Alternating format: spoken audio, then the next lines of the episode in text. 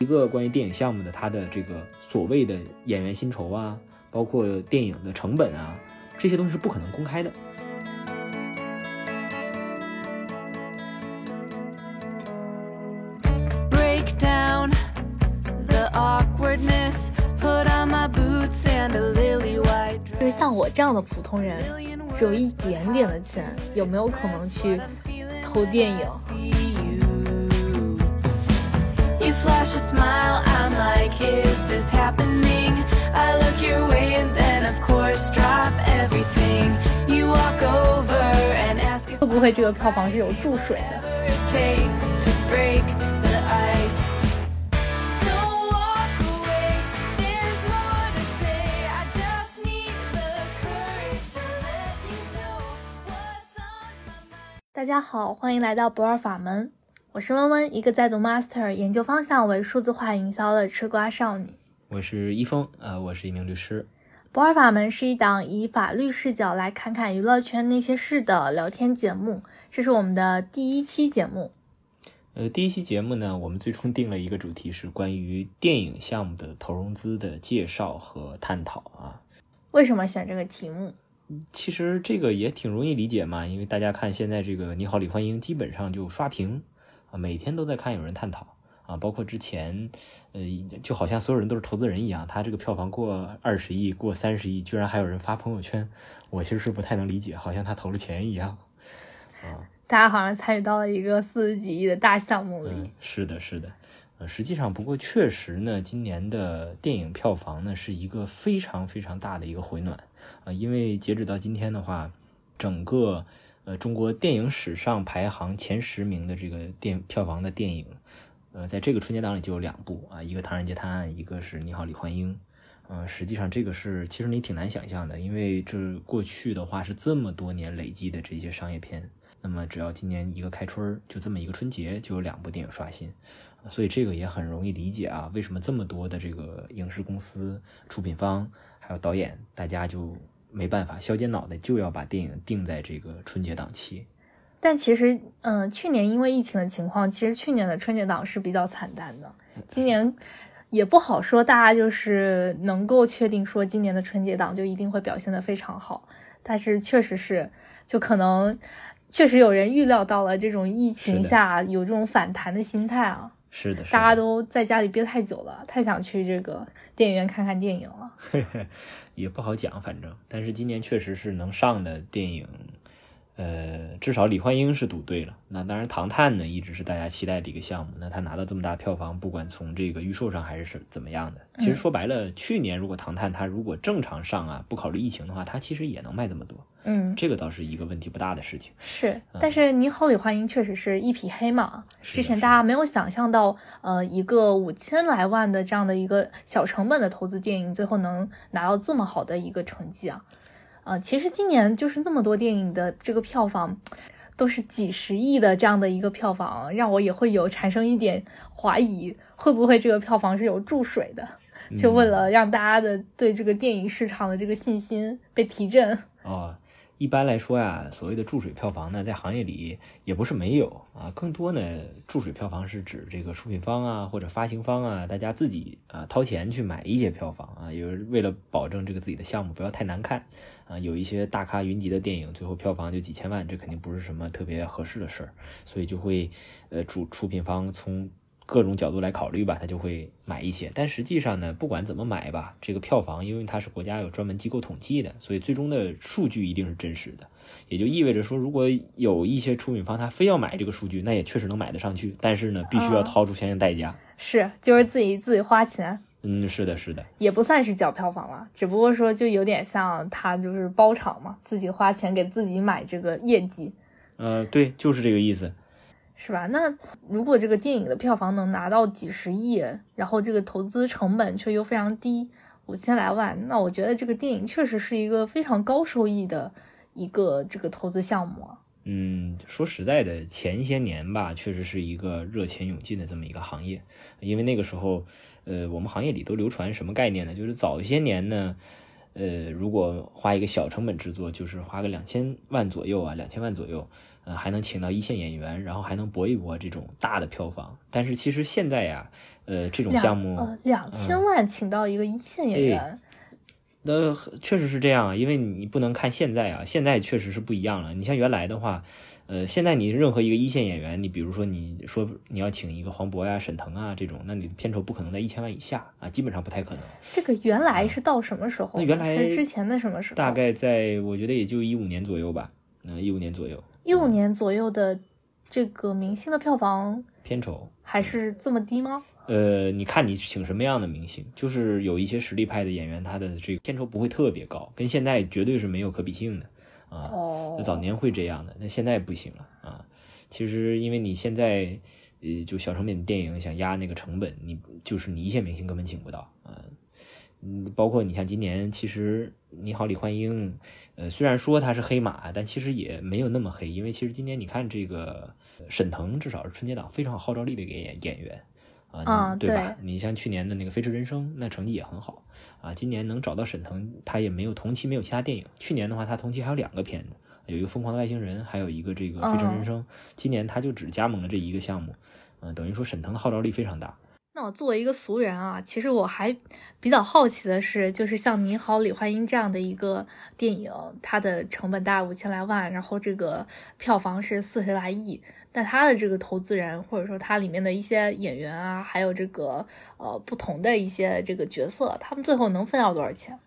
嗯，演员和角色这个还真不好讲，因为其实演员的那个片酬，他是前期看合同去谈的嘛。那根据演员的咖位，他肯定不一样。嗯，但总体上，投资人呢？投资人的话，就相对来讲比较明确啊，因为呃，影视行业它的整个分配机制就是你的票房利润利益里面呢，大概有一半的归属到影院啊，归属到院线，这个是影视行业的一个基础建设。啊，对，因为你你其实也比较容易理解。你比如说，你去电影院里看一个电影，那么实际上你的电影院的场地、屏幕、人工成本、服务成本，这些都是电影院来提供的，对吧？那他们平时也要生存，所以其实他们肯定要从你这个电影票里面分一部分钱走。所以实际上有一半的钱是被影院和院线拿走的。然后另外呢，还有一些专项的，国家有一个专项基金是百分之五，这个是票房里面百分之五要。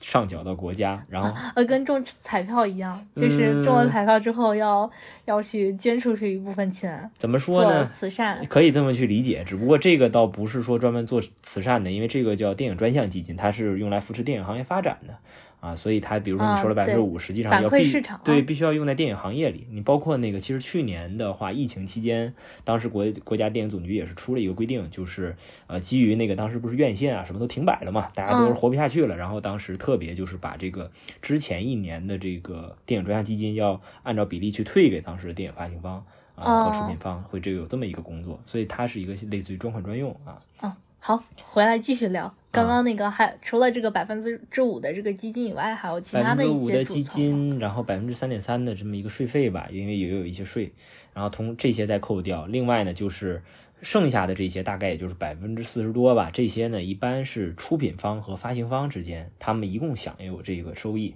那么实际上，任何一个电影呢，它都有一个发行方啊。就像这个《你好，李焕英》的话，它的发行方就是由如意和这个猫眼去主要做的。那么发行方呢，它实际上就是等于拿到成片之后，它要把这个东西投放到市场里啊，就像卖东西一样。你比如说，我是这个，哎，对对对。那么你的销售宣发，你需要你的地推的团队，就你每个城市需要有人，嗯，然后你跑每个影院，然后你需要在各个渠道投放广告啊，投放资源，这个是有很大成本的。所以宣发方呢，他也要拿一部分利利润走，然后最后呢，剩下就出品方一般来说就是百分之三十到百分之四十，就整个票房的三十到四十个百分比是出品方的最终的分配的收益。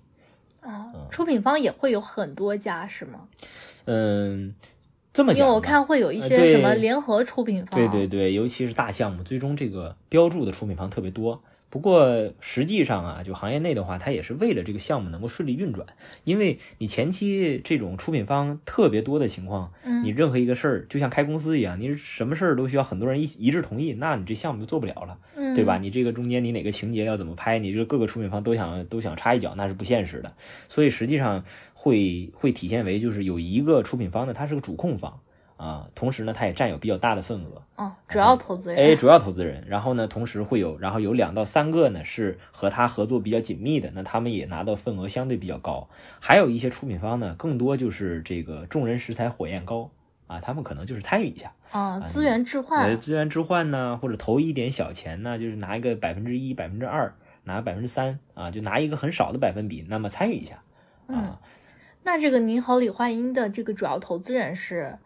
呃，主要投资人呢，应该第一出品方就是这个北京文化嘛，其实他就是一个比较主要投资人，而且从头开始就应该是他来主要负责的。那这个北京文化是不是能获得到极高的收益啊？他这个也算是就是押对宝了。嗯，一般来说应该是这样，就第一出品方如果项目做得好，那一定是收益很高。但是呢。北京文化它可能这个项目《你好，李焕英》还真的有一点特别，就是我记得在它的票房到二十七八个亿的时候，当时北京文化出过公告，他们披露呢，在那个时间点，他们在这个项目上的收益就六七千万，六七千万，是的，特别少。为什么会出现这样的情况？嗯，这个情况的话，最主要原因是因为发行的问题，就是呃，怎么去解释呢？其实我们看前。前一年吧，前一年那个也不是前年，就前年不是去年啊，是前年。当时《流浪地球》就是北京文化主发的，嗯，啊，他们在《流浪地球》上直接就十几个亿的收益，嗯，因为当时也是个票房冠军嘛，啊，北京文化也是第一出品方，是，嗯，其实跟这一次的这个票房其实差不多，比这次还低一点，是比这次高还是低，差不多都是四十多亿、五十亿，对，差，呃，这次《你好，你好，李焕英》是已经超过《流浪地球》了，哦，已经超过去了，哦，天哪。厉害厉害，其实实际上是一样的，那么但是收益却差了很多，差了十几倍，呃，实际上是因为它在发行过程当中呢，呃，这个如意影业和这个猫眼儿，他们作为这个发行方，那么他们给出了一个保底发行，保底发行就是所谓的保底呢，就是我看好这个项目，我认为它至少值十五个亿的票房，嗯，那么我就可以给你做一个保底的承诺，啊，如果说最后没做成啊，它只发了两个亿。那么剩下那十三个亿就要由保底方来补上。哦，我明白了，就有点像这种，就是非极端的一种买断。啊，对对对，就是有点类似这种。是我我以，比如说我以十五个亿把你这个买断，对，把你这个买断了，然后超过了十五个亿的这个收益就是由我来拿大头，然后如果没有超过之后，我就。我就相当于把这十五个亿给你补上嘛，你有一个保底的这样的一个收益。对的，其实其实就是买断是比较极端的保底。你比如说去年的疫情之下影响，当时不就典型的例子就是《囧妈》嘛，其实他卖给平台，对他没有在院线上，他卖卖给平台也就相当于买断了，对吧？平台一次性买完他，他也不可能再再院转网了，就不可能再在网上再再院线再发了，不现实。后后来好像都被这个院线抵制，了，对，不不太可能再上了。所以就是说这种就是纯粹买断。那么你说字节跳动，它不管是靠这个赚了六个亿。赚了十个亿，还是赚了十五个亿，那都跟跟九妈没什么关系跟出品方没关系了。当时就是欢喜是出品嘛。那么这一次，嗯，其实我我的理解啊，因为后来看到这个这个说法，因为我也是后来看，当时也不知道这个事情。你后来看，确实这个猫眼他们做十五个亿的保底发行呢，呃，可以说是，呃，在当时看可能是远超过，或者说是超过了行市场上对于这个《你好，李焕英》的票房估值的，对对对。那看来猫眼这个还是很有眼光，很厉害。嘿嘿嘿，这有的时候你就会觉得眼光是一方面，同时也靠运气，对吧？是，这确实是还是还是算一个就是比较高风险的这样的一个投资行为。是的，因为保底发它，毕竟同期还有其他的很好的项目，你像那个人潮汹涌啊，还有华谊的《视神令》啊，其实都是很好的项目啊，是对吧？但最终这两个项目都挺惨的。嗯，对。那看来猫眼这一次的今年的这个收益还是非常的高，又有人要拿很高的年终奖了。对，这一次的它保底发行做的这么成功的话，那从发行方的角度来讲，这是一个肯定是一个很好的一个结果。这个电影能有这么高的一个收益，我就会有一个比较外行的一个问题，我就会想知道，就是像我这样的普通人，只有一点点的钱，有没有可能去投电影？哎，我也想。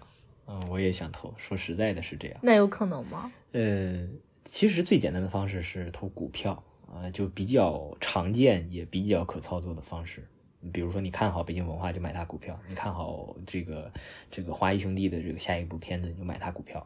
但是，其实这个电影的收益，就像《你好，李焕英》这个电影的这个收益和你去投它的这个出品方的这个股票的收益，一方面就没有办法。股票这个收益完全没有办法反映到这个电影上，完全对应。第二是这个收益率也是完全完全不一样的一个概念。嗯，是的，是的，其实就是，呃，这个我们之前也看过。就实际上呢，你特别看好一个电影呢，呃，电影刚上的时候啊，就尤其票房成绩刚就那么几天，一般就一周一周到两周那个时间，你就能看出这个票房的曲线就一直在涨。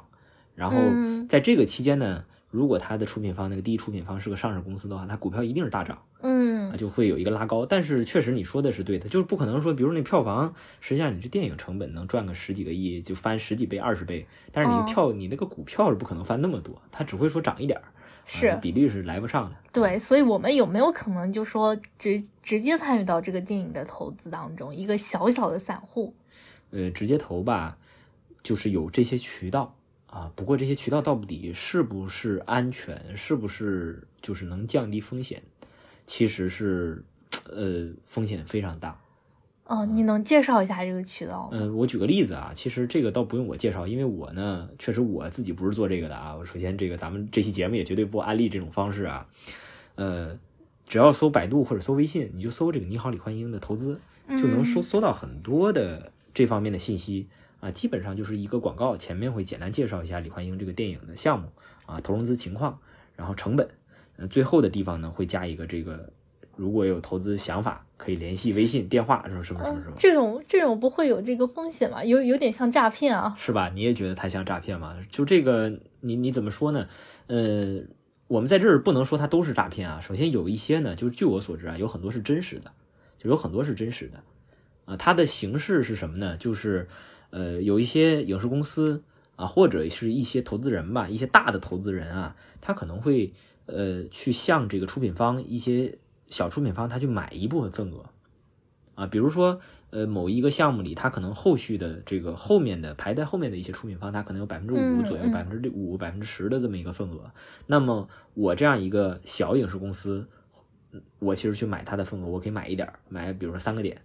那么我手上有三个点的时候呢？我就可以去做刚才你说的这个事儿，我可以发一些呃百度的广告啊，或者百度的这个微信的这种文章啊。我说，那我欢迎散户来投。那么当散户来找我的时候，那我就可以拿出我上游的这么一个授权。我说，我从某某某某影业公司那儿买到了这五五个百分点。那么现在，呃，我的成本是多少？那你投多少钱要占多少份额？那这个如何去区分它到底是不是真实的还是诈骗的呢？如何去规避这个风险？呃，这个风险就是前期呢，当然你可以尽可能的去跟他去要材料，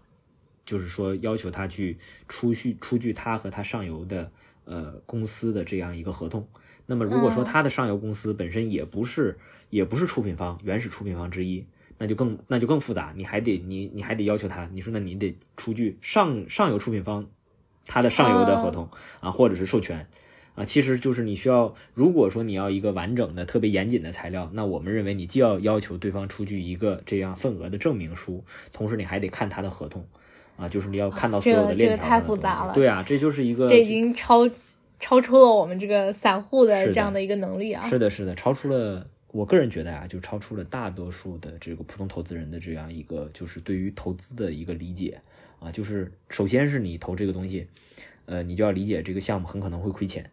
那么亏钱的情况下，你要怎么怎么办？啊，所以，我其实我们看到的很多，就像你刚刚说的这种投资的项目呢，呃，更多情况下是影视公司呢，就是你就是在散户去投的时候，很多公司会承诺保本儿。这个保本是真的吗？还是说？就是你说它是真的，它肯定是真的。呃，只要他跟你签了啊，那么从法律效力上来讲，他给你保本是真的。但问题就是，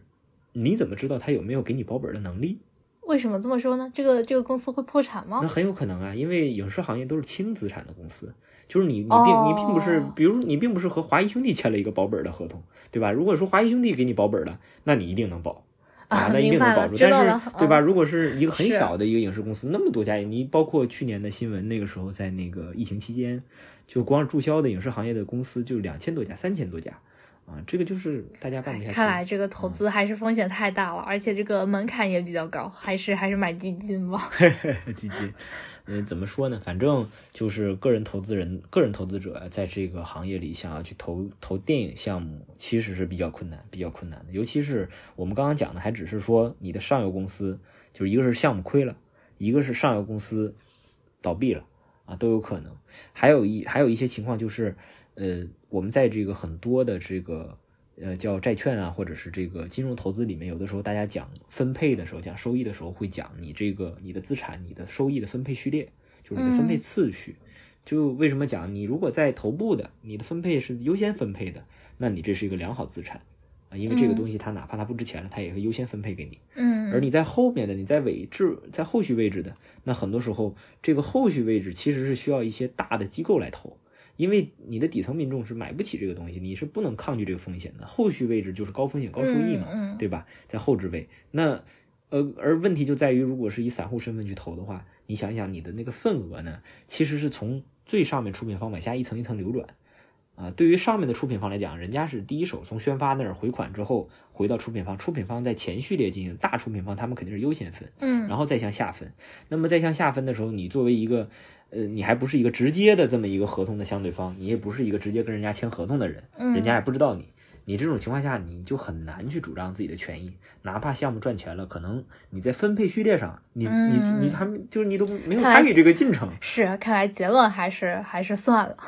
还是不要这样。我的关注点比较奇特啊，我刚刚听你说这个就是不同的这个这个分配序列，就一个分配的优先级，这个是不是也代表了他们在这个电影项目中的这个话语权的高低？我我就会我就会想到说，嗯呃。比如说前面说到的这个第一出品人，还有一些发行方，然后包括像贾玲自己在的这样的一家这个公司，嗯，还有这个明星工作室啊或者制作公司，哪一个在这个电影里面他的话语权是更高的？会不会有一些人就塞一些自己的 艺人？嗯，我觉得这个话题其实挺好的，就是它其实是很多时候能看出来，就是我们讲为什么电影项目它是怎么筹备的和怎么运作的。嗯，不过首先有一个，我觉得可能是和你刚刚讲的有点差别，就是说，呃，你说是不是在这个分配序列上，就是收益分配越靠前的公司，那它在项目里的这个话语权也一定越大？嗯，啊，其实这个呢，我我个人觉得有很多情况下是反过来的啊，为过来，因为它为什么会反过来呢？你要理解这么一个概念，就是在你投资的时候，如果我是一个不不去参与项目制作的一个投资人。我也拿出了很多钱来投你这个项目，那么我的诉求就很简单，就是因为我不不做这个项目，我不参与，你想怎么做就怎么做，但是呢，你要对我的钱负责，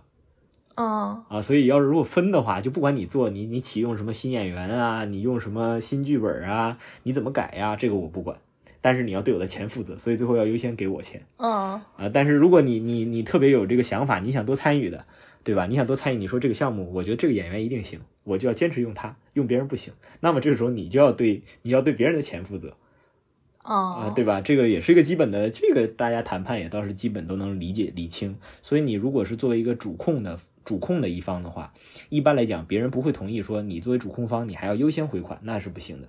啊，因为你主控方，你你什么项目都是听你的，怎么卖啊，怎么运作。怎么筹备，请谁，谁来导，谁来主演，这都听你的，都听你的。最后赔了，赔了，赔了，当然是你先赔啊，对吧？怎么能我们赔啊？啊，就是我前面都没，前面都说什么你都不听，对吧？啊，所以一般是这样。嗯，但是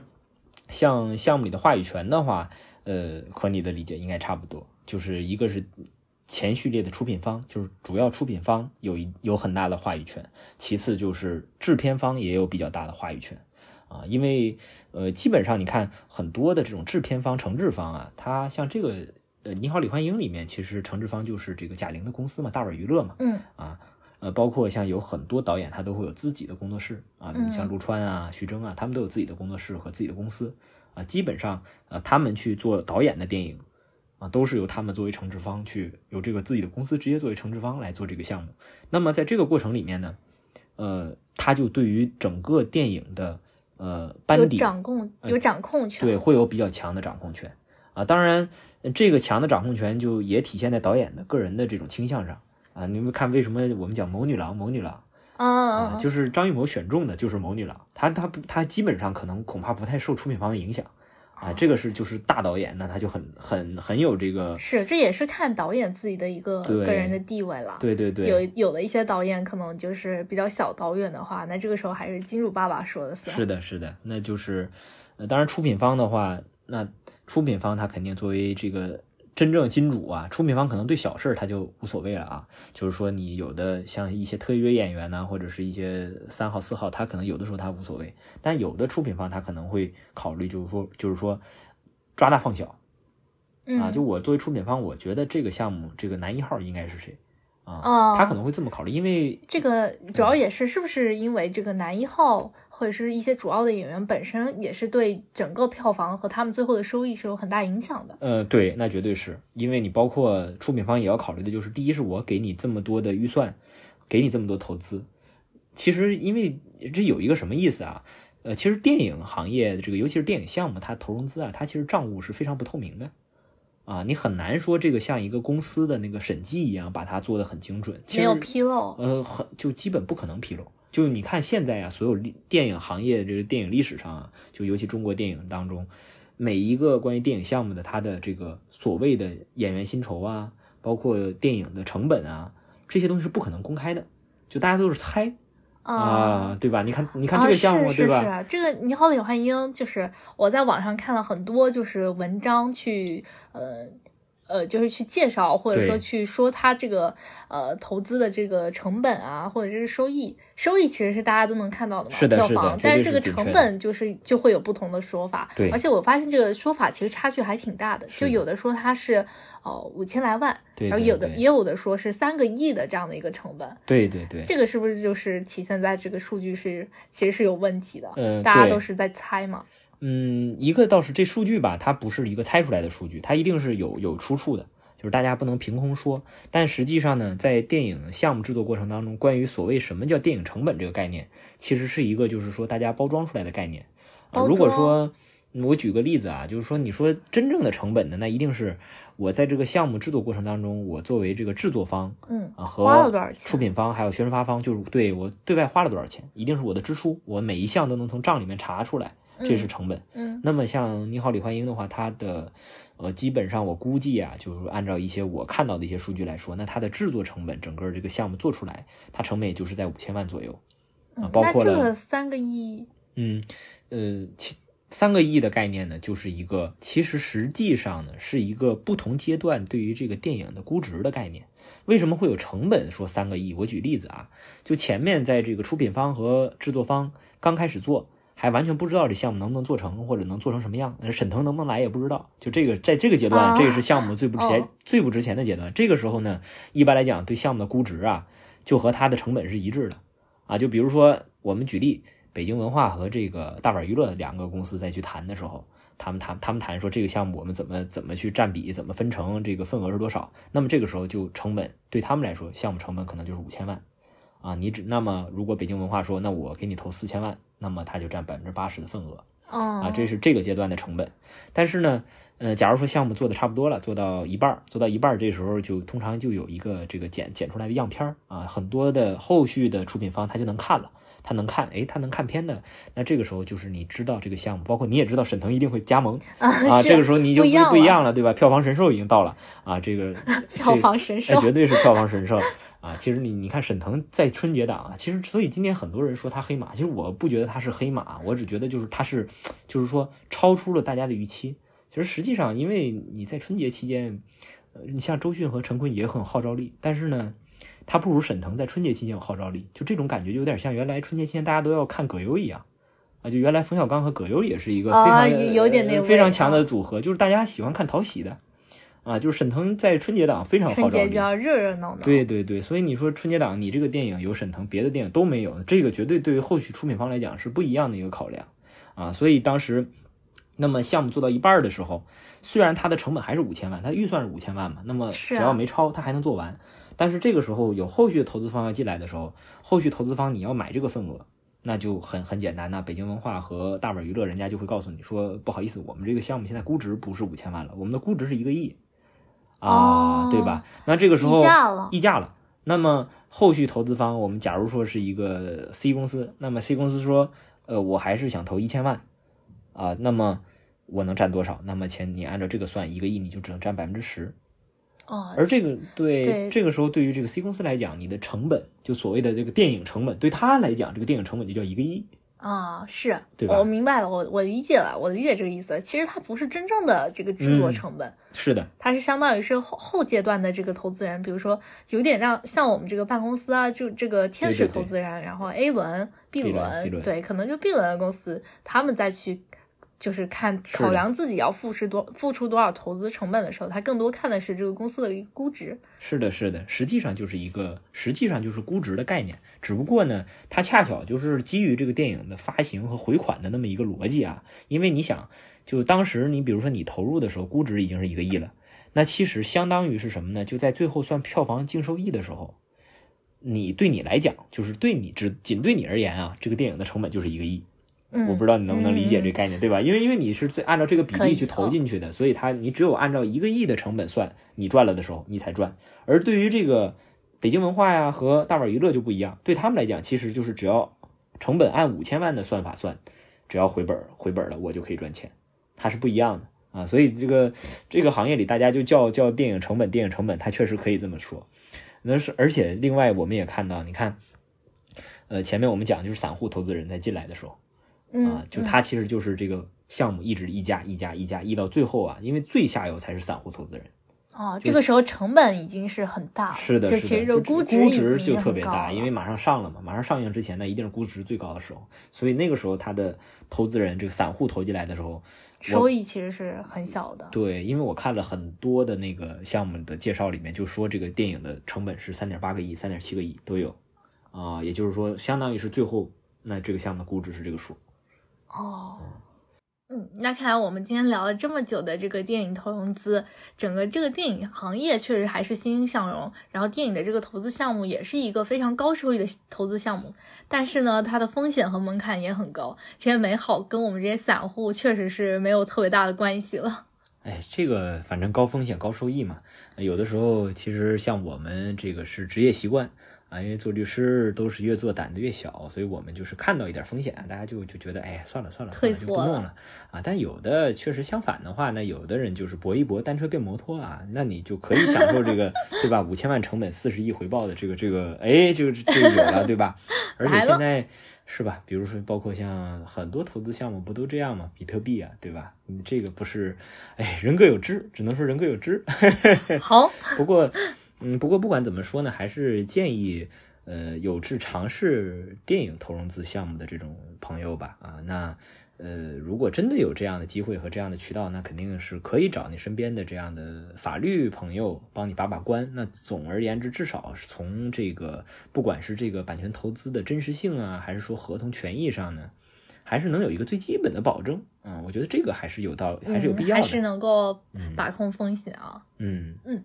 那我们今天这档节目其实就差不多到结尾了，嗯，非常感谢大家收听《不二法门》的第一期。那之后我们也会以法律的角度，更多的去聊一聊娱乐圈里那些有趣的事情。大家如果对我们的节目有任何的建议或者看法的话，都欢迎在评论区或者加我们的微信告诉我们。嗯，那就下期再见啦，拜拜。